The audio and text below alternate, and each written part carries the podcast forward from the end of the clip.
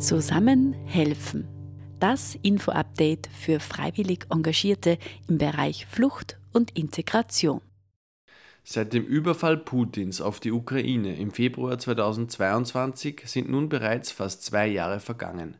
Viele der geflüchteten Menschen aus der Ukraine haben in Österreich Zuflucht gefunden, manche eine Bleibe oder gar ein Zuhause. Und dies ist nicht zuletzt jenen zu verdanken, die ihre Türen geöffnet und bereitwillig ihre Häuser und Wohnungen zur Verfügung gestellt und die Geflüchteten aus der Ukraine aufgenommen haben. Hallo und herzlich willkommen zu Folge 33 des Zusammenhelfen Podcast. Mein Name ist Jan Zaschkoda und ich habe vergangenen Sommer Rosi und Rainer aus Walzell im Bezirk Ried im Innkreis interviewt, weil sie bei sich zu Hause eine aus der Ukraine geflüchtete Mutter und ihre 15-jährige Tochter aufgenommen haben. Gut ein Jahr nachdem sie ihre Unterkunft zur Verfügung gestellt haben, habe ich sie bei ihnen zu Hause besucht, um nachzufragen, wie es ihnen in den vergangenen Monaten als Quartiergebende so gegangen ist. Wie hat sich ihr Leben seither verändert? Was hat sie dazu bewogen, ihr Haus mit völlig fremden Menschen zu teilen? Wie funktioniert das Zusammenleben mit den Gästen aus der Ukraine? Wie die Kommunikation? Mit welchen Hürden und Herausforderungen hatten sie zu kämpfen? Und würden sie wieder jemanden einfach so bei sich zu Hause aufnehmen? Ich wünsche viel Vergnügen mit dem folgenden Interview, das wir im Garten von Rosi und Rainer geführt haben. Genau, also ich bin jetzt gerade in Waldzell, das ist im Bezirk Ried. Und ja, heiße euch herzlich willkommen in der Sendung und vielleicht wollt ihr euch ihr ganz kurz vorstellen und erzählen, ähm, wie es dazu kam, dass ihr jetzt Menschen aus der Ukraine aufgenommen habt. Ja, hallo, ich bin die Rosi und äh, ja, wir haben ein kleines Häuschen in Waldzell und nachdem meine Söhne ausgezogen waren, äh, ist im Haus ziemlich ruhig geworden und wir haben uns dann ein Wellnesszimmer eingerichtet und dann ist diese Ukraine-Krise gekommen und dann war der Aufruf, dass man doch dass Quartiere gesucht werden und wir haben sich dann gedacht, ne, was soll ein Wellnesszimmer, wenn es Menschen gibt, die, die Platz brauchen zum Leben und das war irgendwie für uns dann eigentlich relativ schnell klar, dass wir dieses äh, Zimmer, das wir uns eigentlich für die Wellness hergerichtet hätten, dann für Ukrainer zur Verfügung stellen. Mhm. Äh, und äh, damit man einen sinnvollen Beitrag leistet und das erschien uns sinnvoller, als irgendwo Geld zu spenden, wo man eh nicht weiß, in welchen Kanälen es mhm. versickert. Abgesehen davon haben wir ja nichts zum nicht so viel zum Spenden. okay, ja. Ähm, du hast gesagt, ihr habt, einen auf, ihr habt reagiert auf einen Aufruf. Ähm, wo habt ihr das sozusagen dann als erstes mitbekommen? Wo war das? Äh, war das in den Medien oder wo habt ihr das aufgeschnappt, dass da Quartiere gesucht werden? Ja, ich glaube, das war eigentlich eh Fernsehen und Land Oberösterreich, glaube ich, war da dieser Aufruf. Ja, das zuerst dachten wir, dass, dass wir dann nicht in, die, in Frage kommen dafür, aber nachdem es dann hieß, ja, auch Gästezimmer sind äh, möglich und äh, ja, jetzt leben wir eigentlich so wie in einer WG. Jeder, also alles wird eigentlich ist gemeinschaftlich nutzbar und das Gästezimmer gehört unsere Gäste alleine. Und sie sind jetzt seit einem Jahr hier und können auch bleiben, solange es notwendig ist. Natürlich interessiert mich dann auch, wie, wie war das bei euch bei der Entscheidung? Ich meine, lebst zu zweit da? War das für euch beide gleichermaßen in Ordnung oder wer war da sozusagen der, der gesagt hat, das machen wir jetzt einfach? Ja, erstmal, ich bin der Rainer, wie man hört, aus Deutschland. Äh, bin also auch Flüchtling und so lag es dann, da sollte jetzt ein Scherz sein. Na, wir haben uns eigentlich spontan äh, dazu entschlossen, weil wir einfach äh, irgendwie helfen wollten. Ne? Das war eben auch, das war die Corona-Zeit, war so hart und man konnte nichts tun und dann kam dieser äh, scheiß Krieg und man konnte nichts tun und das, da haben wir einfach gesehen, das können wir tun und das versuchen wir einfach. Mhm. Vielleicht wollt ihr ganz kurz äh, sagen, wer bei euch einzogen ist, dass man sich ein wenig vorstellen kann, wer da jetzt zu euch gekommen ist. Genau. Ja, wir haben äh, eine Mutter, äh, mit, äh, eine, die Mutter ist 35 und sie hat eine 15-jährige Tochter. Und ähm, sie kommen aus der Region Donetsk. Also mhm. die Stadt heißt Pokrovsk, hat etwa 60.000 Einwohner und äh, alle ihre Angehörigen oder der Großteil der Angehörigen ist noch in Pokrovsk. Mhm. Äh, beide wollen lieber heute als morgen nach Hause. Mhm. Sie haben nicht vor, äh, in Österreich zu bleiben. Und, aber nachdem diese Region ja nach wie vor stark umkämpft ist, äh, ist es nach wie vor nicht ratsam, jetzt zurückzugehen. Und ich bin auch froh, dass sie noch hier bleiben, weil man dann auch Angst hat, dass irgendwas passieren mhm. könnte. Und ja, man hat auch äh, emotionale Bindung inzwischen aufgebaut und sorgt sie natürlich. Und die die Tochter geht in Ried ins Polytechnikum und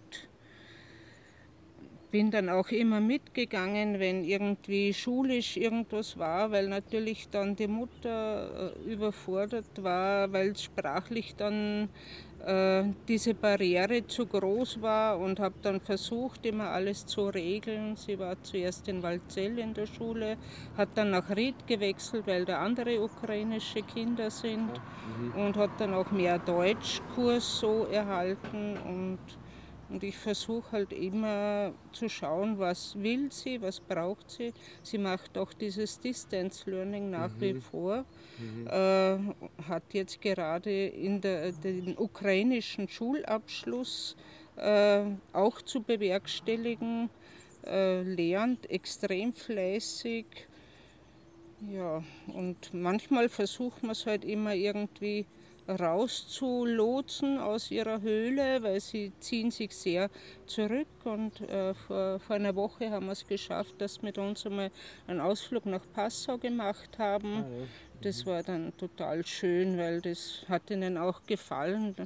Und eben diese drei Flüsse haben wir dann erklärt, das ist das Wasser aus Waldzell, kommt da am Inn an und das fließt dann weiter ins Schwarze Meer und ist so ein bisschen Verbindung zur Heimat, das habe ich Ihnen eigentlich auch damals, als Sie gekommen sind, am Anfang gleich gesagt. Hier ist eine kleine Verbindung bis in die Heimat. Hier die Walzeller Ache, das Wasser fließt bis ins Schwarze Meer. Ja. Aber wie funktioniert es dann mit der Kommunikation? Das ist ja was, was, sehr, was sehr interessant ist. Ich meine, jetzt ist zwar schon ein Jahr vergangen und du hast gesagt, Sie besuchen auch Deutschkurse oder zumindest die Tochter besucht auch Deutschkurse. Und da würde mich, würd mich natürlich sehr interessieren, wie es ihr miteinander kommuniziert, wie das funktioniert. Ja, also am Anfang war das äh, nur per Google-Übersetzer möglich. Also man hat dann eben äh, was eingegeben, was dann übersetzt wurde. Und so konnte man sich einigermaßen verständigen, obwohl äh, die Übersetzung oft so fehlerhaft war, dass ganz andere äh, Dinge dabei rausgekommen sind. Also das war alles ziemlich mühsam am Anfang. Die Tochter wollte einmal einen Besen holen von mir und der Google-Übersetzer hat dann geschrieben, sie braucht einen Zauberstab. Also das war dann auch sehr lustig. Sie hat zwar damals nicht gleich verstanden, warum ich gelacht habe, aber später habe ich ihr das dann einmal erklärt und da musste sie auch lachen. Leider hatten wir keinen Zauberstab, nur einen Besen. naja, aber dann... Äh, erstens, äh, jetzt kommuniziert meistens die Rosi per WhatsApp mit ihnen.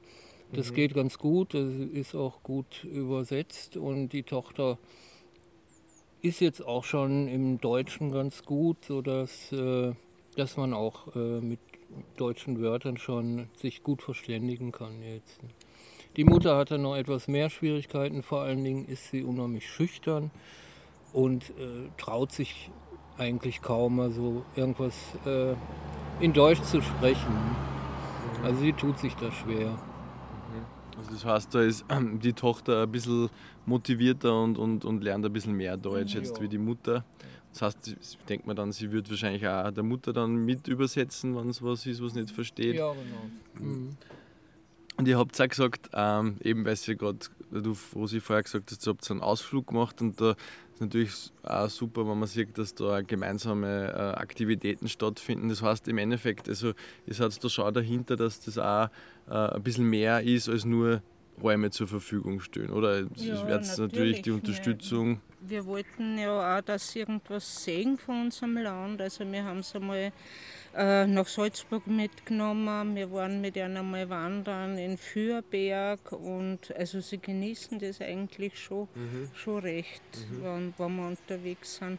Es ist halt alles ein bisschen äh, exotisch. Im Fürberg ist dann einmal eine Schlange über den Weg geklettert und ich glaube, dann haben sie sich ziemlich erschrocken. Ja, aber sie sind schon sehr fasziniert, dass das, sie finden es sehr schön da und ja, aber es, eben sie sind auch sehr, sehr schüchtern und, und bescheiden. Was sehr oft kommt, sie schämen sich. Okay. Sie schämen sich für ihre Situation. Mhm. Und äh, ich kann Ihnen gar nicht oft genug sagen, dass es keinen Grund gibt zum Schämen. Wenn sich jemand schämen sollte, dann ein gewisser Herr Putin, mhm. aber nicht Sie. Mhm. Ja, und aber das ja, das ist in ihrem Naturell, das mhm. kann man ihnen nicht aus, ausreden. Mhm. Du hast gesagt, das habt ihr auch unterstützt und da würde mich nur interessieren, wie, was für Unterstützung hat es genau gerade am Anfang braucht. Also jetzt nachdem sie ja so mittlerweile, weiß nicht, wie lange sind sie jetzt da, ein Jahr? Mhm, ein Jahr mhm. jetzt, genau. Äh, ja, das erste war glaube ich überhaupt, dass irgendwie also die, die finanziellen Mittel, die sind ja sehr träge geflossen am Anfang und sie haben sie gar nichts, sie haben ein paar Euro noch gehabt und sonst hatten sie gar nichts. Mhm. Und wir sind dann mit ihnen ins Geschäft gegangen und, und es war zufällig äh, der Gründonnerstag, der in der Ukraine war, äh, Gründonnerstag. Bei uns war Ostern schon vorbei mhm. und sie feiern ja die Orthodoxen, sie sind orthodoxe Christen, die feiern eine Woche später äh, Ostern und es war genau Gründonnerstag, wo wir sie abgeholt hatten in Linz im Postverteilerzentrum. Äh, und ich wollte dann ihnen das, äh, das haben wir dann zufällig dann äh, rausgefunden und ich wollte ihnen ermöglichen, dass irgendwie was Österliches kochen und so. Und dann waren wir halt gemeinsam einkaufen und äh, ja, sie haben halt immer gesagt, sie schämen sich und sie wollten nichts nehmen und äh, man hat es richtig drängen müssen dazu, dass irgendwas ins Einkaufswagel reinlegen. Äh, und da habe ich dann oft überlegt, ja, mir wird es wahrscheinlich auch nicht anders mhm. gehen, wenn ich irgendwo hinkomme und, und ich dann plötzlich auf die Hilfe von ganz vielen Fremden angewiesen bin. Es wäre mir wahrscheinlich auch mhm. schreck, schrecklich peinlich. Mhm. Also das heißt, das habt ihr gerade am Anfang auch finanziell auch unterstützt dann noch. Mhm. mhm. Wir haben auch in der Familie, also das machst ja. du vielleicht. Also ich habe einen Onkel in Deutschland, der jeden Monat 100 Euro für sie spendet ah, und äh, der selber nicht viel hat, aber er besteht darauf. Und äh, das Geld haben wir natürlich schon für einige Dinge dann auch brauchen können. Wir haben einen Kühlschrank davon gekauft, damit sie äh, nicht immer bei uns runter in die Küche müssen, weil sie eben gerne in ihrem Zimmer äh, alles machen.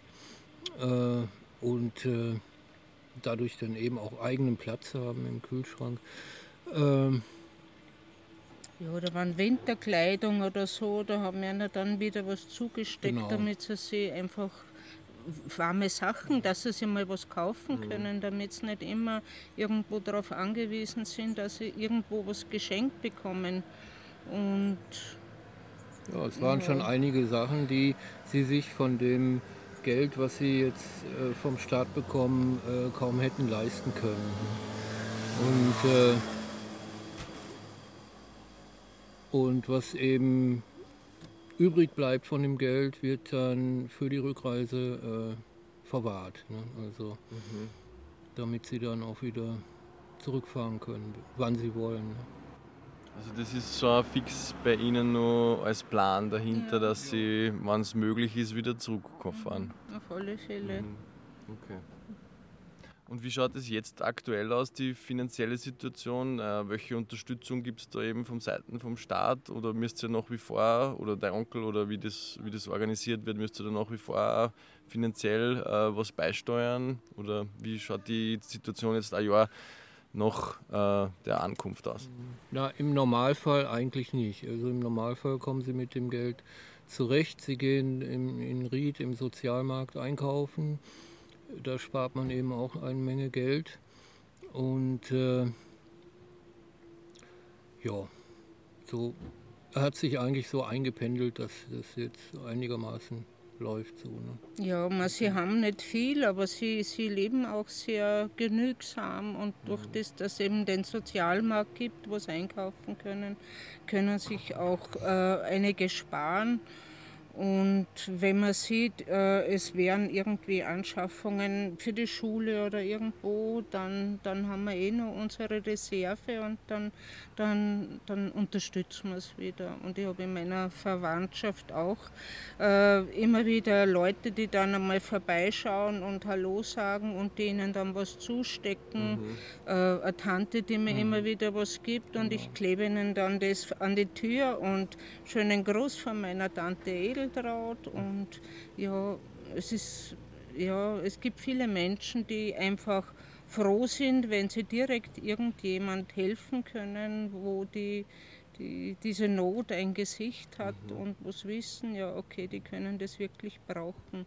Äh, Rosi, du hast zuerst gesagt, es war so, dass ihr circa vor einem Jahr ähm, habt ihr das mitgekriegt, dass Unterstützung benötigt wird und da ihr Platz gehabt habt, habt ihr gesagt, ja, das machen wir und dann war es so, dass ihr ähm, die beiden abgeholt hat, direkt in Linz im Verteilerzentrum, hast du gesagt. Und da wollte ich mal fragen, wie, wie war die Situation, beziehungsweise wie war so der erste Eindruck von den Menschen, die dann bald bei euch zu Hause einziehen werden?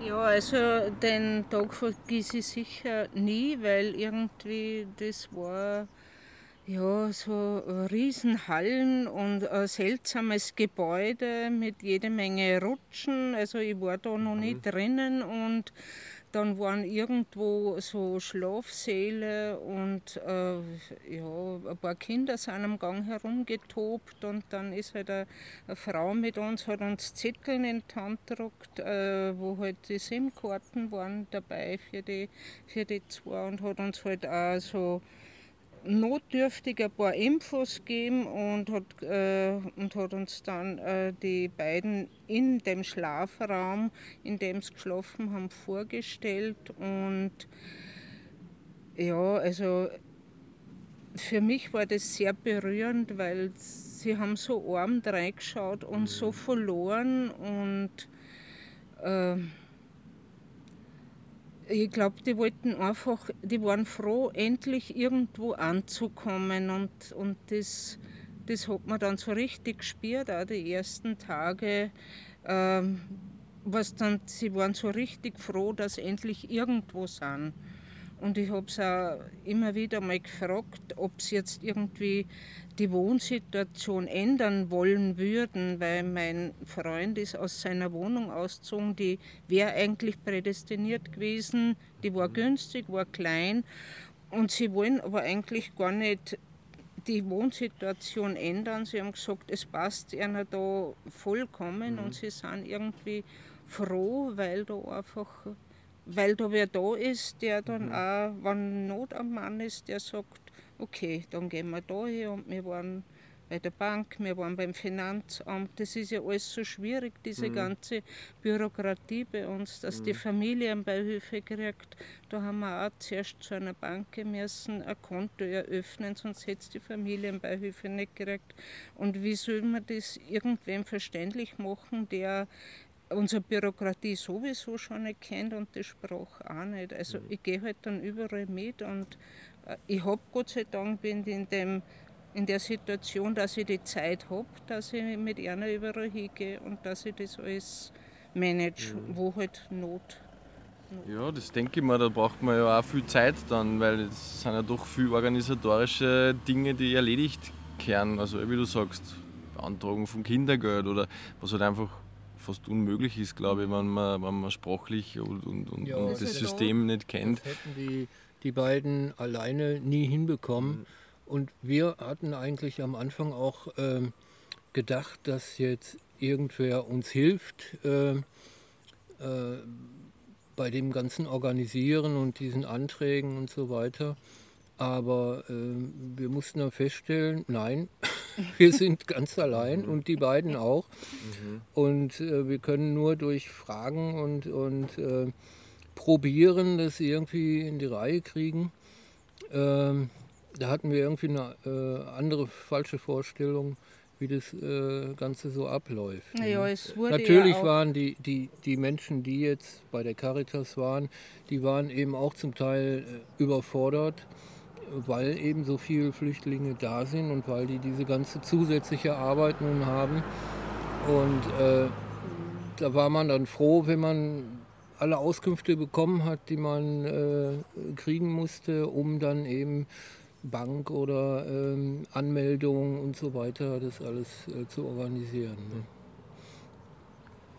Ne? Ja, und es war der Informationsfluss schon sehr, sehr dürftig im Großen und Ganzen, weil ursprünglich hieß es ja nur, es ist nur Bereitstellung des Quartiers. Wir waren ja sowieso zu mehr bereit, dass man eben auch mhm. hilft. Aber wenn man dann irgendwo Hilfe gebraucht hat, dann musste man eben auch von Pontius zu Pilatus und, und uns durchfragen und äh, oder wie es mit der Freifahrt war, das wurde innerhalb einiger Tage wurde plötzlich diese Freifahrt für die Busse eingestellt, äh, wo man dann auch plötzlich da stand, ja, wie geht es jetzt weiter? Sie muss äh, nach Ried in den Kurs, die Tochter muss nach Ried in die Schule, da muss man ganz schnell irgendwie agieren, damit es mhm. eben diese, die Schülerfreifahrt dann gibt. Dann haben wir eben diesen, diese Oberösterreich-Karte für die Tochter gekauft das sind in lauter so Dinge, die wären eigentlich mit dem Geld gar nicht finanzierbar, was so bekommen, weil das kostet dann 80 Euro und so viel haben sie dann nicht zur Verfügung. Also Sie sind dann mit dem Bus immer, Sie fahren immer mit dem Bus von, von Walzell nach Riedfeld. Äh, es war nicht allzu häufig, mhm. aber regelmäßig ein Bus. Am Wochenende allerdings nicht. Da äh, ja, fahren sie da mit uns oder eben gar nicht. Oder werden auch schon mal von Bekannten mhm. abgeholt, glaube ich. Äh, mhm. ja. Das heißt im Endeffekt, dass die, die größte, der größte Teil der Organisation, so rundherum, was es halt zum Erledigen gibt, eigentlich dann auch bei euch hängen bleibt. Oder gibt es da dann irgendwelche Stellen, an die man sich wenden kann, wo man Informationen kriegt oder die einem da unterstützen? Oder wie schaut das aus? Naja, Informationen äh, schon. Ähm, äh, also in Ried, in Ried gibt es die Reiki, das ist für uns eigentlich dann jetzt äh, unsere Stelle, wo wir fragen können, wenn wir irgendwo Rat brauchen. Jetzt sind wir eigentlich schon ziemlich äh, gut drauf, weil wir schon ziemlich viele Dinge selber in Erfahrung gebracht haben. Aber es ist jetzt gut zu wissen, wenn wir irgendwo ein Problem haben und nicht weiter wissen, äh, dann gibt es eben die Reiki. Und wir vernetzen uns auch mit anderen. Ich habe jetzt versucht, eine äh, WhatsApp-Gruppe für die Quartiergeber zu gründen. Mhm ähm, da haben wir jetzt einmal vier Mitglieder oder fünf, also ist noch sehr minimalistisch, aber mhm. ja, das äh, ist im Wachsen begriffen. Mhm. Mal schauen, was sie da. Also das heißt, man tauscht sich da auch untereinander aus zwischen die privaten Quartiergeber. Man kennt wahrscheinlich dann auch vielleicht in der nächsten Umgebung andere Leute, die Ukrainerinnen aufgenommen haben. Ähm, also so wird sie wahrscheinlich auch Informationen austauschen. Dann. Ja, aber wir hätten die Infos eben gar nicht bekommen, wenn wir jetzt nicht durch die, äh, durch die Reiki da ähm, informiert worden wären. Mhm. Wobei das für die auch sehr schwierig war, weil die Daten der Quartiergeber eben datengeschützt sind und äh, viele gar nicht wissen, wer wo äh, Flüchtlinge aufgenommen hat. Ne? Also das ist auch alles miteinander in Verbindung zu treten ja. ist extrem okay. schwierig, weil man gar nicht weiß, wer eigentlich äh, Flüchtlinge mhm, aufgenommen mhm. hat. Und ja, vielleicht hört auf diesem Wege irgendjemand zu und äh, wir, mhm. wir sind bereit dazu, die mhm. Gruppe zu vergrößern, wann wer dabei sein möchte. So, das war der erste Teil des Interviews mit Rosi und Rainer. Im zweiten Teil gibt es noch mehr über das gemeinsame Zusammenleben zu hören und auch, welche Erfahrungen die 15-jährige Veronika in Österreich und insbesondere als Schülerin in Ried gemacht hat. Bis dahin, wiederhören.